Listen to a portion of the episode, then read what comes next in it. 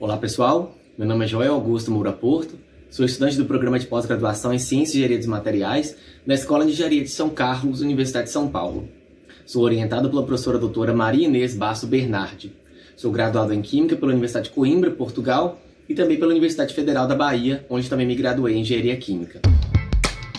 CDMF Pesquisa, um dropcast sobre as pesquisas desenvolvidas no Centro de Desenvolvimento de Materiais Funcionais, na voz dos próprios pesquisadores.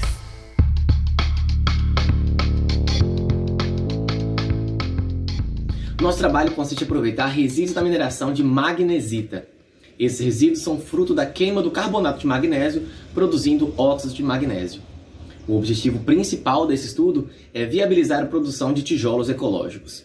Tijolos ecológicos, também chamados de tijolos solo-cimento, são tijolos que aproveitam materiais para sua produção, garantem uma construção muito mais limpa, organizada, 40% a menos de gasto quando se comparado a tijolos convencionais, além de um conforto térmico e sonoro para suas instalações.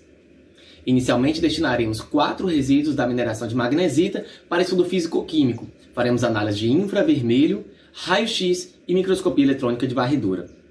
Após isso, combinaremos os materiais entre si para que possamos ver a melhor composição. Para isso, faremos uma prensagem dos materiais e um estudo de compressão.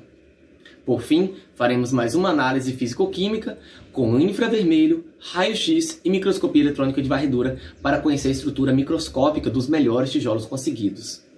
Com isso, esperamos ter no futuro uma construção muito mais limpa, barata e ecológica. Muito obrigado.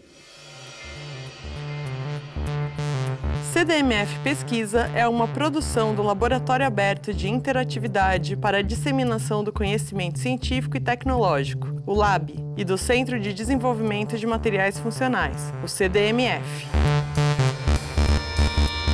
Saiba mais. Visite www.cdmf.org.br. Apoio Fundação de Amparo à Pesquisa do Estado de São Paulo, FAPESP e Conselho Nacional de Desenvolvimento Científico e Tecnológico, CNPq.